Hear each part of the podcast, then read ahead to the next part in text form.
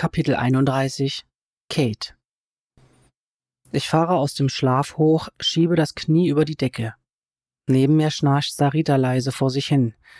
Aus reiner Gewohnheit werfe ich einen Blick auf den Wecker, aber seit Sarita ihn vor was weiß ich wie vielen Tagen fallen ließ, blinkt darauf nur noch 8.88 Uhr, 8.88 Uhr, 8.88 Uhr. Als ich ihn ausstecken wollte, fing Sarita an zu heulen und ich musste versprechen, ihn anzulassen. Der ist gar nicht kaputt, Katie, hat sie gesagt. Schau, er leuchtet noch. Hast ja recht, Süße, habe ich geantwortet. Ist nicht deine Schuld. An das rote Blinken habe ich mich mittlerweile gewöhnt. Ich lege mir einfach das Kissen vors Gesicht. Und auch damit, dass sie es nie ganz dunkel haben will, habe ich mich abgefunden.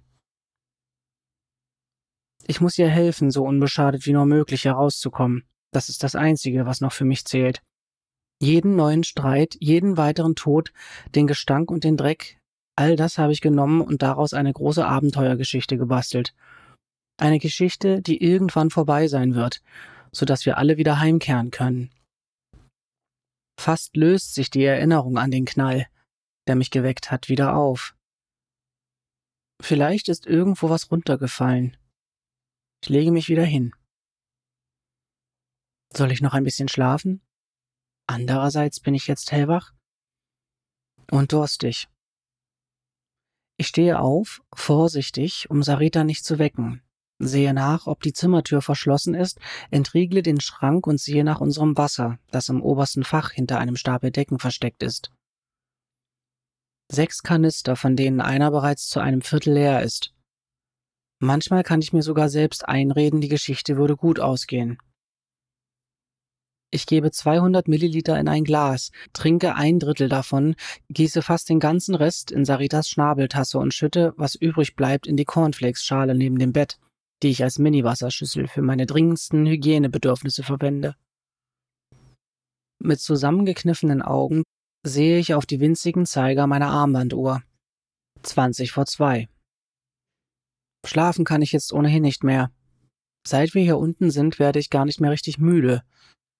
Ohne frische Luft ist Schlaf bloß eine Maßnahme gegen die Langeweile. Als ich mir gerade einen feuchten Wattebausch über die gelbbrandige Wunde am Arm reibe, fällt ein Schuss. Oder noch ein Schuss? Könnte es dieses Geräusch gewesen sein, von dem ich aufgewacht bin? Ich erstarre, schätze die Entfernung ab, berechne, ob wir in unmittelbarer Gefahr sind. Er war laut, aber gedämpft. Vermutlich ein oder zwei Stockwerke über oder unter uns. Katie? Geh zurück ins Bett, Süße. Was machst du? Ich, ähm, wasche mich. Da hat ein Monster an die Tür geklopft. Ich lege die Watte zur Seite und drehe mich zu ihr um. Du hast nur schlecht geträumt. Nein, es hat gesagt, sie kommen uns holen. Saritas Augen werden größer und die Mundwinkel wandern nach unten. Wer, wer hat das gesagt? Das große Monster. Es hatte kein Gesicht. Und es war halb aus Blut. So sehr sie auch gegen die Tränen ankämpft, das Kind zittert immer stärker und schließlich kullert ihr ein dicker Tropfen über die Wange. Oh Mann. Egal, was ich mache, um dieses kleine Mädchen davor zu beschützen, was hier passiert, sie nimmt alles auf. Ich rutsche zu ihr rüber und nehme sie in den Arm. Das war nur ein böser Traum, versprochen. Und noch während ich es sage, dringt von oben eine Totenklage wie aus einer anderen Welt an mein Ohr, dann das Schlagen von Türen, lautes Klopfen, das leise Brummen streitender Männerstimmen.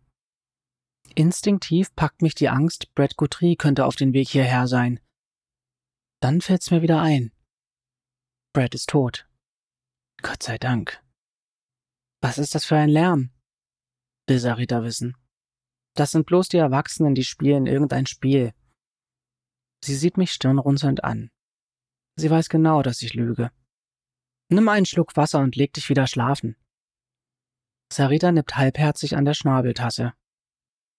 Sie mag das lauwarme, abgestandene Wasser mit Plastikgeschmack genauso wenig wie ich. Ich decke sie wieder zu, setze Straub und Simba neben ihr aufs Kissen.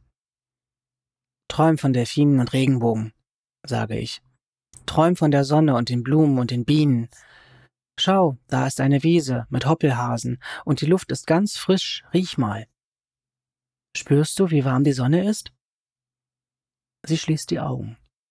Fast will ich sagen, sie soll von ihrer Mutter träumen, aber ich bin mir nicht ganz sicher, ob das hilfreich wäre. Allerdings umklammert sie unter der Decke ihr kleines Fotoalbum. Ich gehe ins Wohnzimmer auf und ab. Scheiße, wo ist Tyson? Das war definitiv ein Schuss. Ich weiß, wie ein Schuss klingt. Aber die Schusswaffen sollten doch weggeschlossen sein. Ich finde keine Ruhe, starre den schwarzen Fernsehbildschirm an. Wir stecken hier unten fest. Vergesst uns nicht. Die Tür fliegt auf und ich springe auf die Füße, schlucke einen Schrei herunter. Tyson. Wo zur Hölle hast du gesteckt? Daddy? Hinter mir steht Sarita in der Tür zum Schlafzimmer. Mit Straub im Arm kommt sie auf uns zu. Ich reiße mich zusammen und spreche leiser weiter. Sarita wusste nicht, wo du bist. Was hast du getan, Kate? Ich? Was ich getan habe? Was soll das?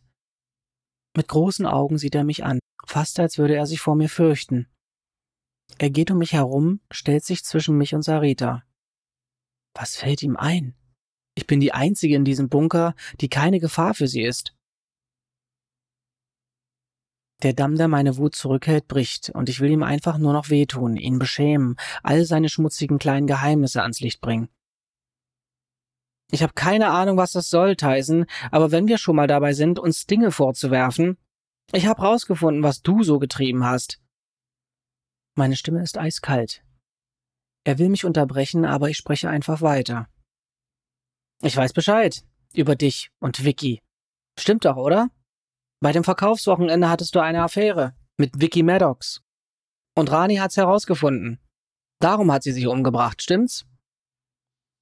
Er wird stocksteif und einen Augenblick lang bin ich mir sicher, dass er sich auf mich stürzen wird.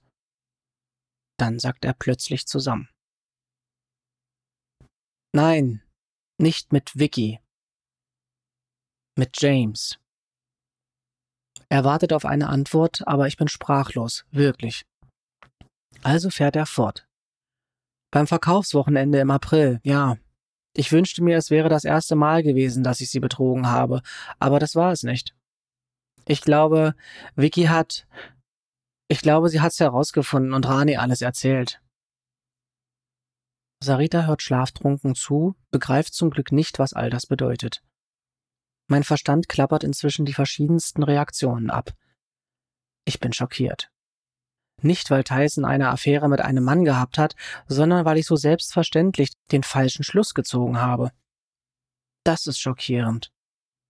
Was mir aber am meisten zusetzt, ist die Vorstellung, dass Rani deshalb ihre Tochter im Stich gelassen haben soll.